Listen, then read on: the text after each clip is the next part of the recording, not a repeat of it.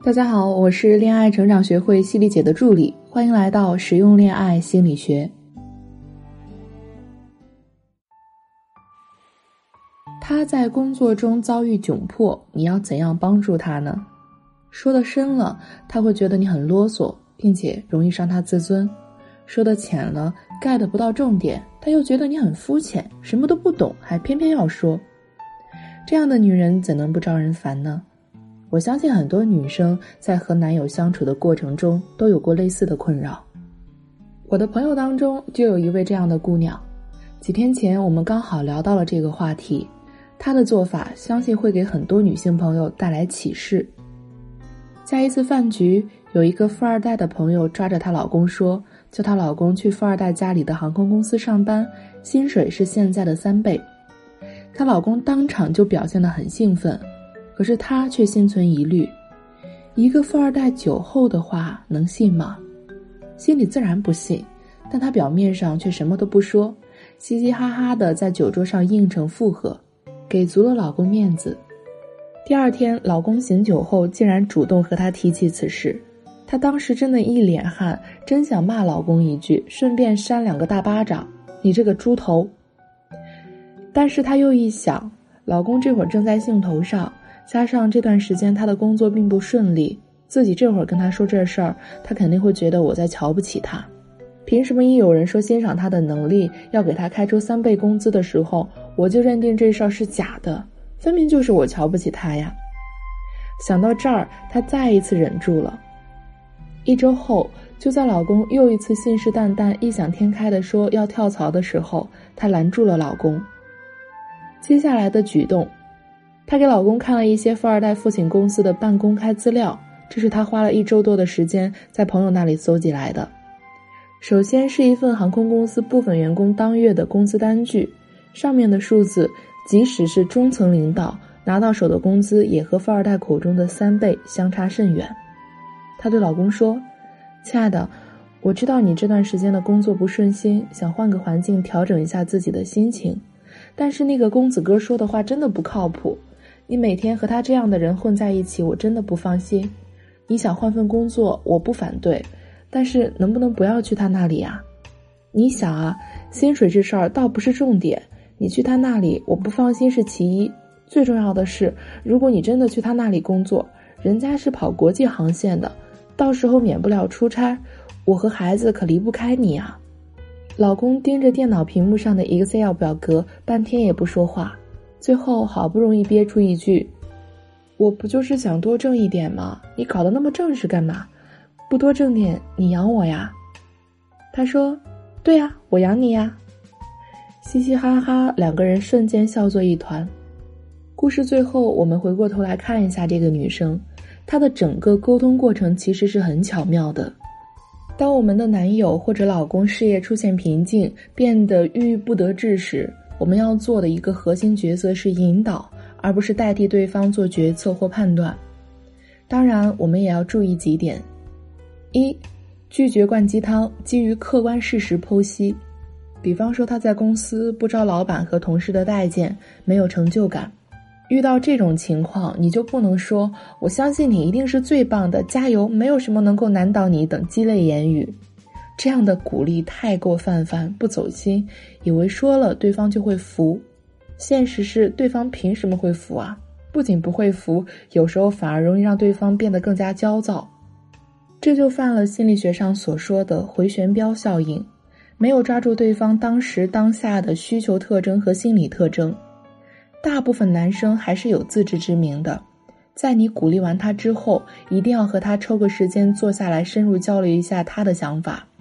在倾听他阐述的过程中，帮助他一起找到不招人待见的根源。如果确实是他自己的问题，你不能责备或者抱怨。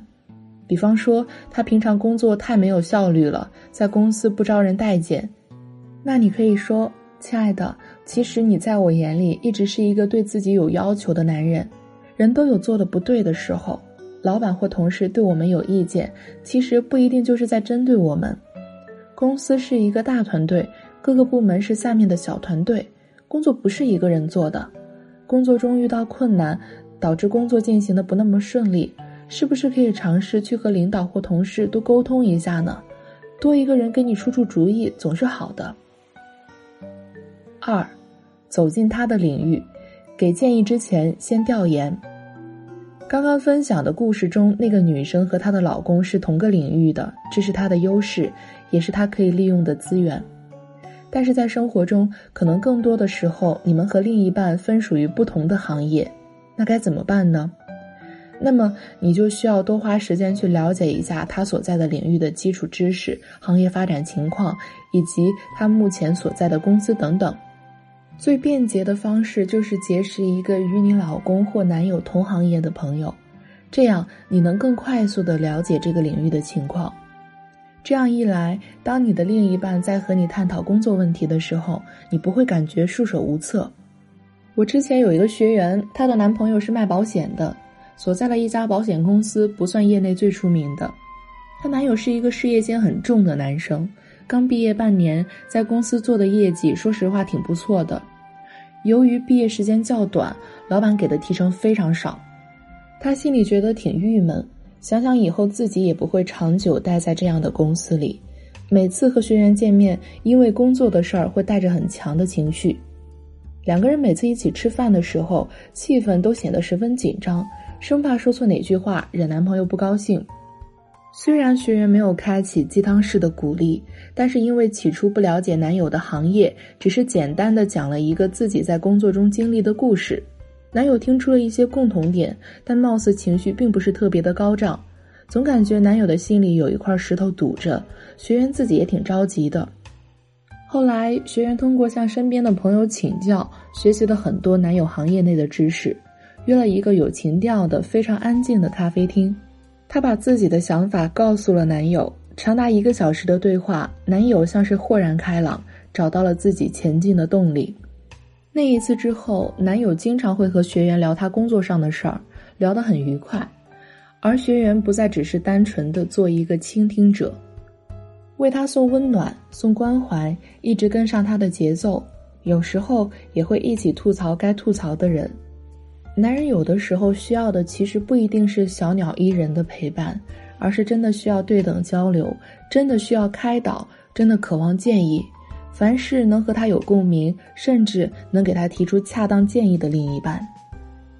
另外还要注意的一点是，千万不要说你应该怎么怎么样，不要说我觉得你那个同事怎么怎么样，这会让他自尊心受损，觉得在你面前完全得不到认可。所以，作为女朋友的你，也是他坚强的后盾。除了浓浓的鸡汤，这个时候你更应该用男性的理性思维和他面对面的坐下来，一起找出问题，一起解决问题。但是要记住，只引导，不为对方下决定。最后的面子和成就感还是要留给对方。这点固然重要，但是也不能忽略一点。自身是否足够有独立的思想，让他能放心的把问题抛给你，或是说如何让他觉得你是能切实的帮他解决问题的，而不把问题自己憋在心里。今天的内容就到这里。如果大家想要了解更多的恋爱技能，可以关注我们的微信公众号“恋爱成长学会”，或者勾搭我的助理咨询师小轩轩“恋爱成长零零五”，让我们为你答疑解惑。我们下周如约相见。